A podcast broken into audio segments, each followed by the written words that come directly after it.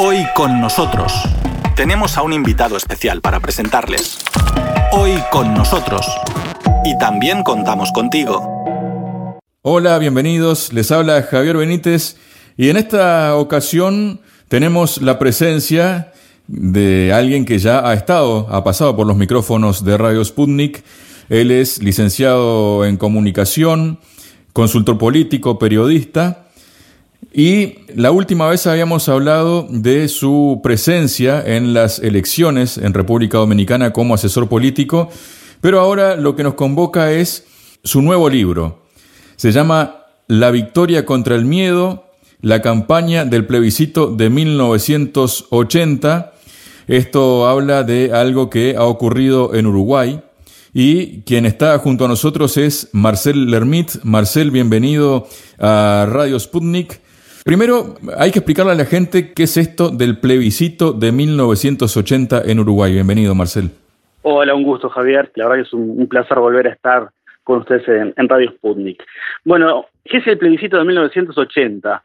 A mí me gusta hacer un paralelismo en estos días para que sea un poco más, más fácil de entender con lo que está aconteciendo en, en Chile en estos momentos.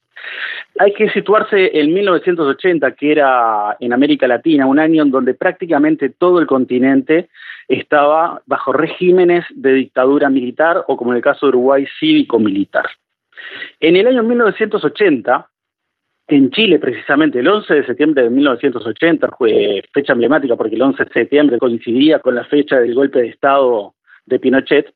Pero bueno, en, el año 1980 en Chile se celebra un plebiscito para cambiar la constitución y darle más poder a los militares.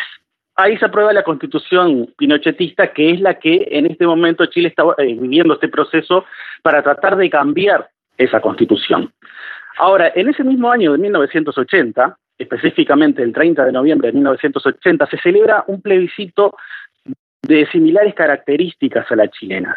Un plebiscito a través del cual la dictadura cívico-militar de Uruguay pretendía mantenerse un poco más en el poder, conseguir mayores atribuciones y ver la forma de perpetuarse legalmente. Entonces se promueve un plebiscito para aprobar una nueva Carta Magna y esa Carta Magna finalmente no obtiene los votos en una campaña con características muy importantes, ¿no? que es lo que me lleva, me lleva a escribir el libro, ¿no? cuando defino escribir el libro o realizar la investigación, porque uno cuando empieza, más que nada está, empieza a investigar un tema, después se convierte en libro, mi intención era ver qué había pasado en una campaña electoral en donde una de las opciones estaba prácticamente prohibida porque no se podía hacer publicidad por el no, porque los principales actores políticos que promovían el no estaban muertos, estaban exiliados o estaban proscriptos, porque no se podía salir en televisión o en radio hablando por el no, no se podían hacer actividades públicas, y en cambio él sí contaba con todo el aparato estatal, o sea, los militares promovían en los medios de comunicación privados la publicidad sobre el sí y paralelamente se utilizaban otras herramientas de propaganda como spots en cines, afiches, eh, actividades públicas promoviendo el sí. Y así todo no permeó ese mensaje y finalmente la gente termina votando por el no, una cosa que resulta bastante, bastante insólita, bastante difícil de entender y que no, no tenía mucho que ver con lo que estaba aconteciendo en América Latina, por ejemplo, con el caso chileno, que el 11 de septiembre, solo dos meses antes, había decidido apoyar en una campaña de similares características a la, a la actual constitución este, pinochetista. Marcel, uno se pregunta, ¿no? Porque pasaron cuatro años, ¿no? Desde el 80 al 84 en que se negoció, o un poco menos tal vez, empezó a negociar el tema de la salida hacia la democracia, que tal vez que haya habido actores del año 80 que iban por el sí ¿no? Que se reformara la constitución para que permaneciera un poco más los militares en el poder, como decías tú, que luego tal vez tomaron parte de lo que fue la vuelta a la democracia. Sí, sí, sí, claro que sí. A ver, no, uno no puede decir de que todo aquel que votó por el sí sea una persona o haya sido una persona que promovía o respaldaba la dictadura militar. Porque también había quienes votaban por sí en el libro tuve la, oportunidad de conversar con algunos de ellos, que creían de que era la, manera más rápida de llegar a la democracia, ¿no? O sea, el mismo régimen militar o cívico-militar, desde sus voceros se decía que tenían un cronograma para llegar a la democracia y que, bueno, que en ese cronograma teníamos que pasar por la aprobación de esta constitución. Entonces era como una línea más, más segura seguir ese, ese cronograma. Eso fue parte del mensaje y mucha gente lo creyó. Dentro de los que apoyaban el, sí, sin, sin dar nombres, pero sectores políticos, estaba el, bueno, el colectivo, sí, dando un nombre de, Jorge Pacheco Areco, que era, había sido expresidente en Uruguay y que increíblemente estaba proscripto, pero se lo dejaba hablar en los medios de prensa porque, bueno, apoyaba el, el proyecto constitucional. Y había un sector grande del herrerismo. El herrerismo es un sector dentro del, del Partido Nacional que coincidentemente es del sector de donde proviene el actual presidente uruguayo, Luis Lacalle Pou. Pero había un sector del herrerismo, no todo el herrerismo, pero sí un sector importante del herrerismo, que respaldaba el, proyecto constitucional de la dictadura. Marcel, ¿cómo se entiende, tal vez sociológica o antropológicamente, no? Justamente eso que decía, es que cómo es posible que todo el aparataje del régimen estaba maquinando, trabajando para que saliera adelante la aprobación de la Constitución, no tenía voz, digamos, la otra parte, y finalmente el pueblo decide que no. ¿Cómo se entiende esa conducta del pueblo al momento del voto? Bueno, eso ese en realidad era el objetivo de la investigación, ¿no? Tratar de entender qué era lo que había pasado.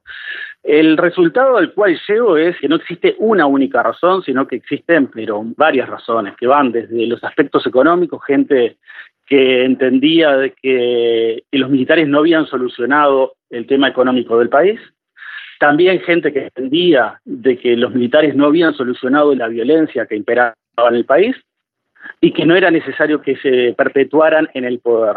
Eso fue por un lado. Ahora, yo me quedo con lo que fue la campaña clandestina y la militancia de los anónimos. ¿no? Hubo mucha gente que en forma anónima realizaba campaña, o sea, se realizaba campaña oculta, campañas subterráneas que iban desde, por ejemplo, entregar materiales públicos, volantes o tracks, como se dice en otros países, confeccionados manualmente. El rol también, por ejemplo, de la iglesia.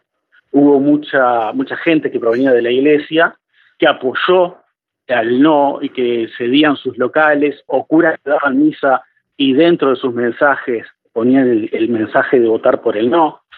El rol de los trabajadores organizados, si bien la CNT, la Central de Trabajadores, estaba ilegalizada, trabajó en forma clandestina para hacer llegar el mensaje del no.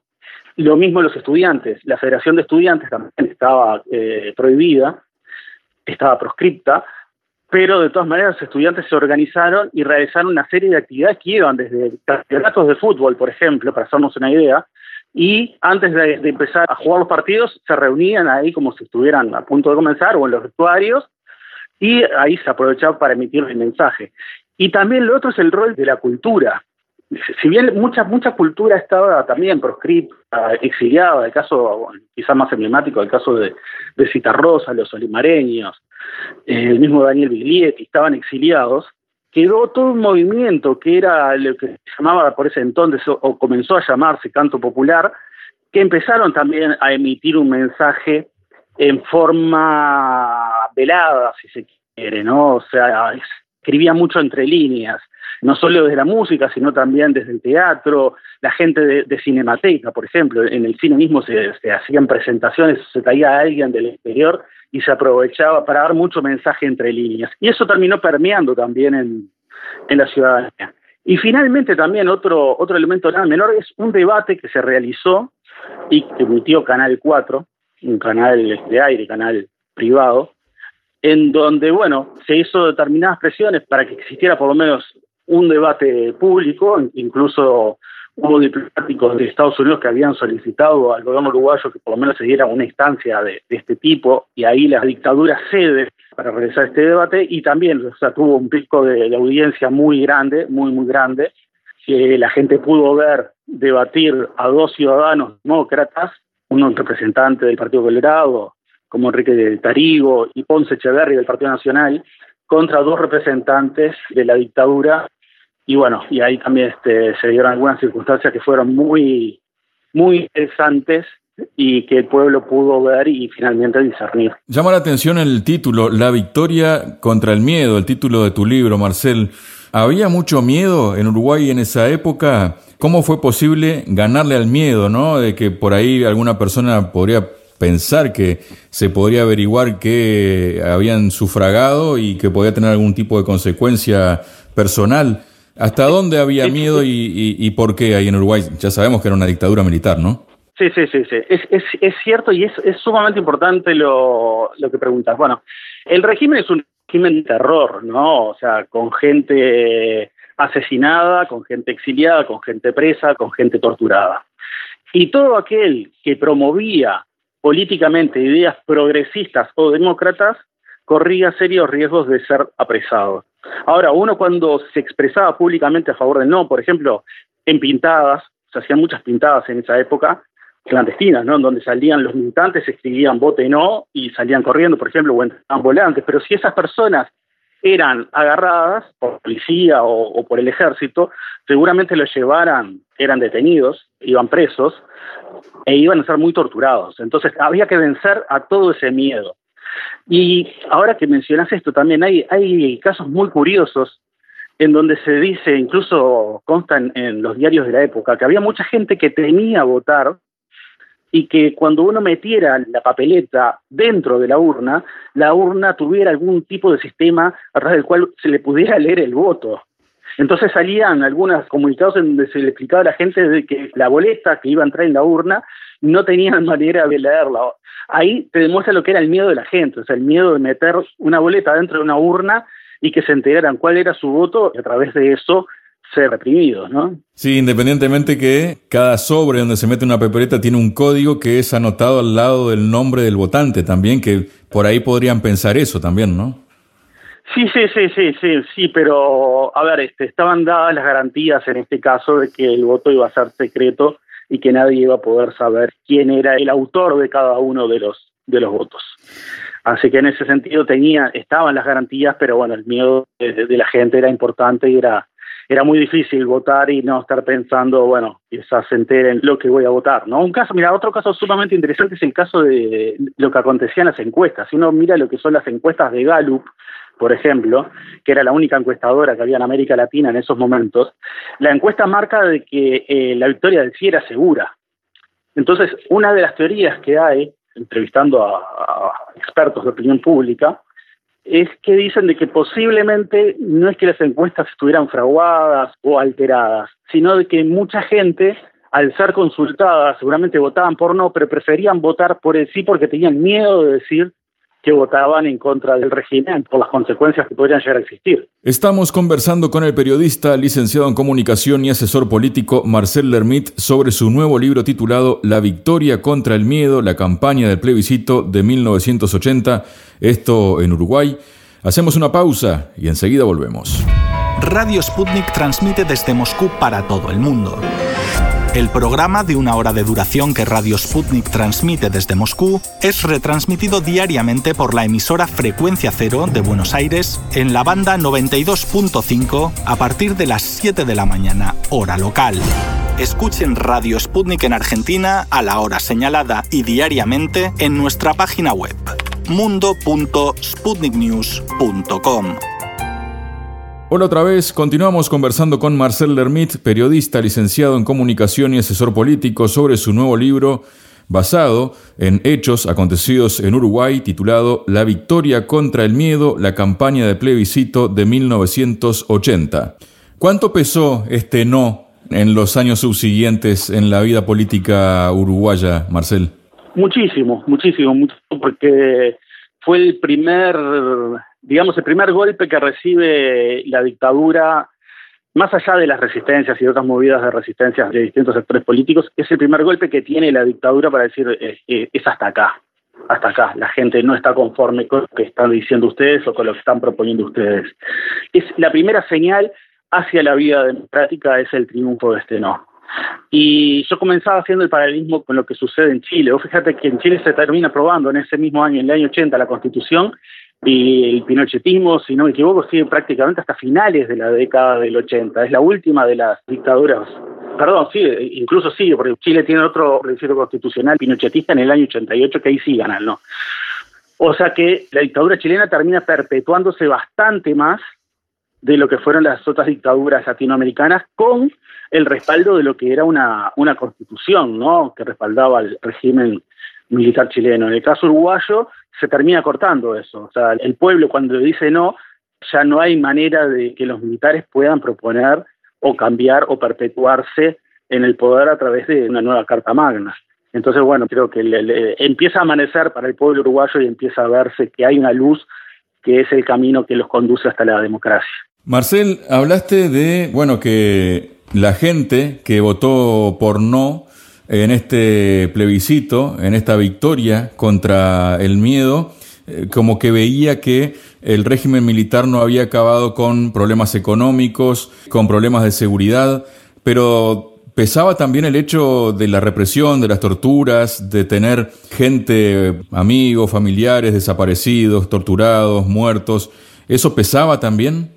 Y sí, sí, o sea, eh, ustedes saben múltiples los motivos por los cuales se termina votando por el no, ¿no? Entre ellos de que la dictadura no había logrado resolver los temas económicos, no había logrado resolver 100% de la, la inseguridad y la violencia, porque seguían dándose casos de violencia, no al nivel de la década del 60, porque eh, hay que recordar que el movimiento de liberación y Palmaros ya habían sido derrotados por el régimen, pero sí pesaba el hecho de que Uruguay es un país pequeño y siempre uno iba a tener un amigo que iba a estar o exiliado o preso que había sido torturado o que había sido asesinado o algún conocido. Entonces eso también pesaba y pesaba mucho, ¿no?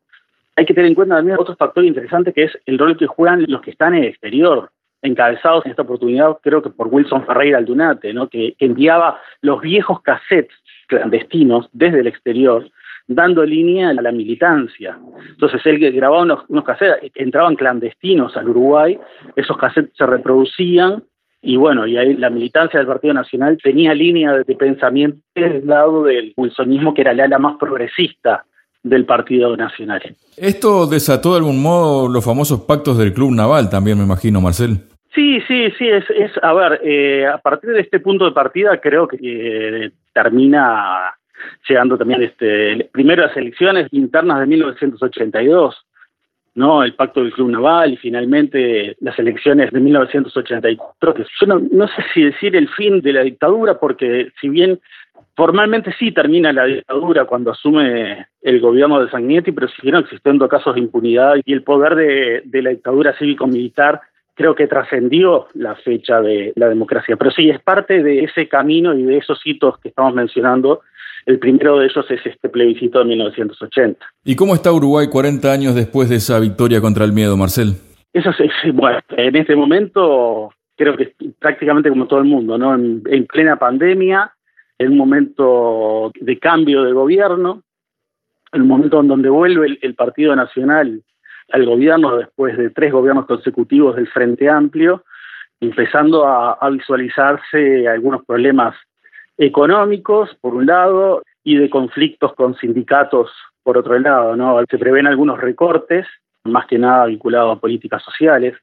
Y bueno, habrá que esperar a ver qué pasa con este fin de la pandemia y con esta crisis o precrisis que se viene visualizando con el actual gobierno. También está el caso, por ejemplo, de la polémica que ha generado el líder de Cabildo Abierto, ¿no? Manini Ríos, el militar retirado Marcel, ¿cómo va la política por ese lado? Bueno, eh, a ver, la aparición de Manini Ríos es un, es un nuevo elemento dentro de la política uruguaya, ¿no? Que va de la mano un poco con lo que está aconteciendo en muchos de los países de América Latina y también en Europa, que es el neofascismo, me gusta llamarlo, que son líderes de la ultraderecha. En este caso, Manini Ríos es, es un militar que está apoyado por, bueno, incluso uno, uno de sus principales asesores, Radaeli, es una de las personas que estuvo presuntamente vinculado, o más que presuntamente vinculada, estuvo detenido y encarcelado en Chile por el asesinato de, Eugenio Berríos, ya en la democracia uruguaya, ¿no? Eugenio Berríos, un químico chileno vinculado a, los años de plomo de, Chile, pero bueno, un suceso que se dio, un asesinato que se dio en tierra uruguaya en plena democracia, cuando el padre del actual presidente uruguayo, Luis Lacalle, era el, presidente de la República. Bueno, es, ese es el principal asesor en estos momentos de, de Manini Ríos, un colectivo que no solo tiene militares, pero sí que está conformado por muchos de los que añoran o son nostálgicos de esta década del 80 en donde gobernaba este régimen cívico-militar. Sí, también, bueno, eh, Manini ha sido acusado de omitir la confesión, por ejemplo, del represor José Nino Gabazzo en relación a la desaparición y muerte de un dirigente de Tupamaro, Roberto Gomenzoro, en el año 1973. Se pueden leer titulares, por ejemplo, de periódicos argentinos que dice que Manini Ríos, el defensor de represores que fue salvado por el Senado.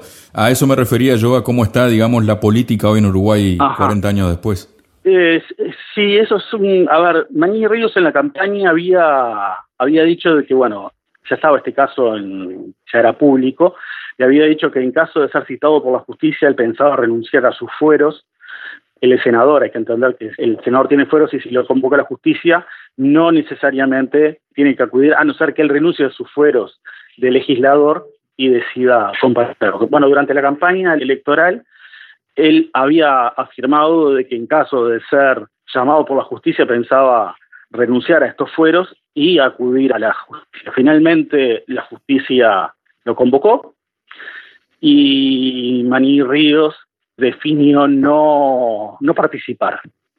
Decidió eh, acogerse, digamos, a los fueros que le da el Parlamento para no tener que comparecer ante la justicia. Claro que dentro del legislativo se pueden levantar los fueros en caso de que haya una votación por mayoría calificada, creo que son por dos tercios de votos, si no, si no mal no recuerdo. Pero claro, pero hay que entender que en el caso de Cabildo Abierto es forma parte del actual gobierno, que es una coalición de derechas, ¿no? En donde está el Partido Nacional, el Partido Colorado, Cabildo Abierto, y se suma también el Partido Independiente, que no puede ser calificado como de derecha, pero bueno, sería un centro, si uno lo, pone dentro de, de un eje izquierda-derecha. Entonces, la coalición definió no dar los votos para levantarle los fueros a Manini y que tuviera que comparecer ante la justicia. Solo tuvo los votos del Frente Amplio, pero con los votos del Frente Amplio no alcanzó y por lo tanto el pueblo uruguayo no sabe qué aconteció. Habrá que esperar a que termine el actual gobierno y en caso de no ser reelecto como senador quizás podamos saber algo de, lo que aconteció, ¿no? Que forma parte de, de esta omertad que existe entre la mayoría o prácticamente todos los actores vinculados al terrorismo de Estado en la década de 70-80 e incluso finales de 60, tras del cual no el pueblo uruguayo, y, también creo que es algo que sucede prácticamente en la mayoría de los países de América Latina que han sufrido estas dictaduras, se quedan sin saber qué pasó con el destino de muchos de sus seres queridos que fueron desaparecidos o muertos en plena dictadura. Marcel, ¿cómo puede hacerse con la victoria contra el miedo todo aquel que esté interesado en este libro? En el caso del exterior hay que escribir a la editorial directamente, que es túnel Y también va a haber una presentación allí en Montevideo, ¿no? En la capital de Uruguay, de tu libro, el 24 de noviembre. El 24 de noviembre, junto a, Marcos Jarámbula, ex intendente del departamento de Canelones, María Josefina Pla, del Instituto Nacional de, Derechos Humanos, Antonia Yáñez, que es presidenta del Museo de la Memoria, y junto a la periodista Alejandra Casablanca, que es una, periodista que le tengo gran, gran estima profesionalmente y como persona. La victoria contra el miedo, la campaña del plebiscito de 1980 de Marcel Lermit a 40 años. Marcel, muchísimas gracias por tu presencia este día aquí en Radio Sputnik y mucho éxito con tu libro. Bueno, muchísimas gracias y la verdad que es un placer poder compartir con todos ustedes. Un abrazo gigante. Hoy con nosotros en Radio Sputnik desde Moscú.